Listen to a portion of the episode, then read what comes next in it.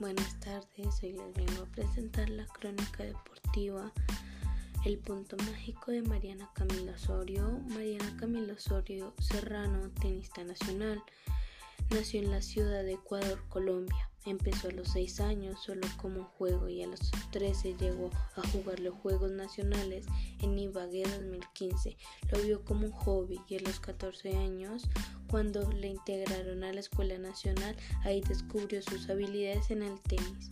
Empezó a sus 4 años por ser patinador pero a sus 14 se dio cuenta de su buen desempeño en el tenis en la Escuela Nacional. Es la única colombiana que ha ganado un título Grand Slam en un sencillo. Lo hizo en un US Open Junior en el 2017.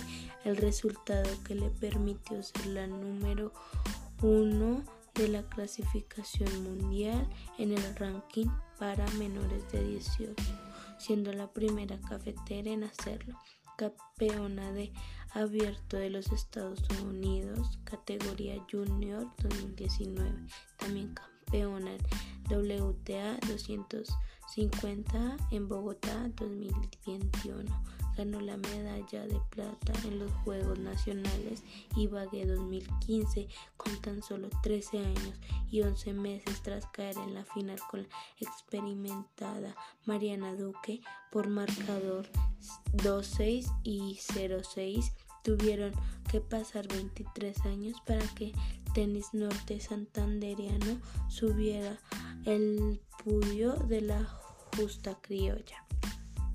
Ser Cantante de los sueños frustrados de Mariana Osorio. Según ella, no tenía la voz para hacerlo. Sin embargo, aprendió a tocar el ukelele uno de esos son los datos de ella. Muchas gracias.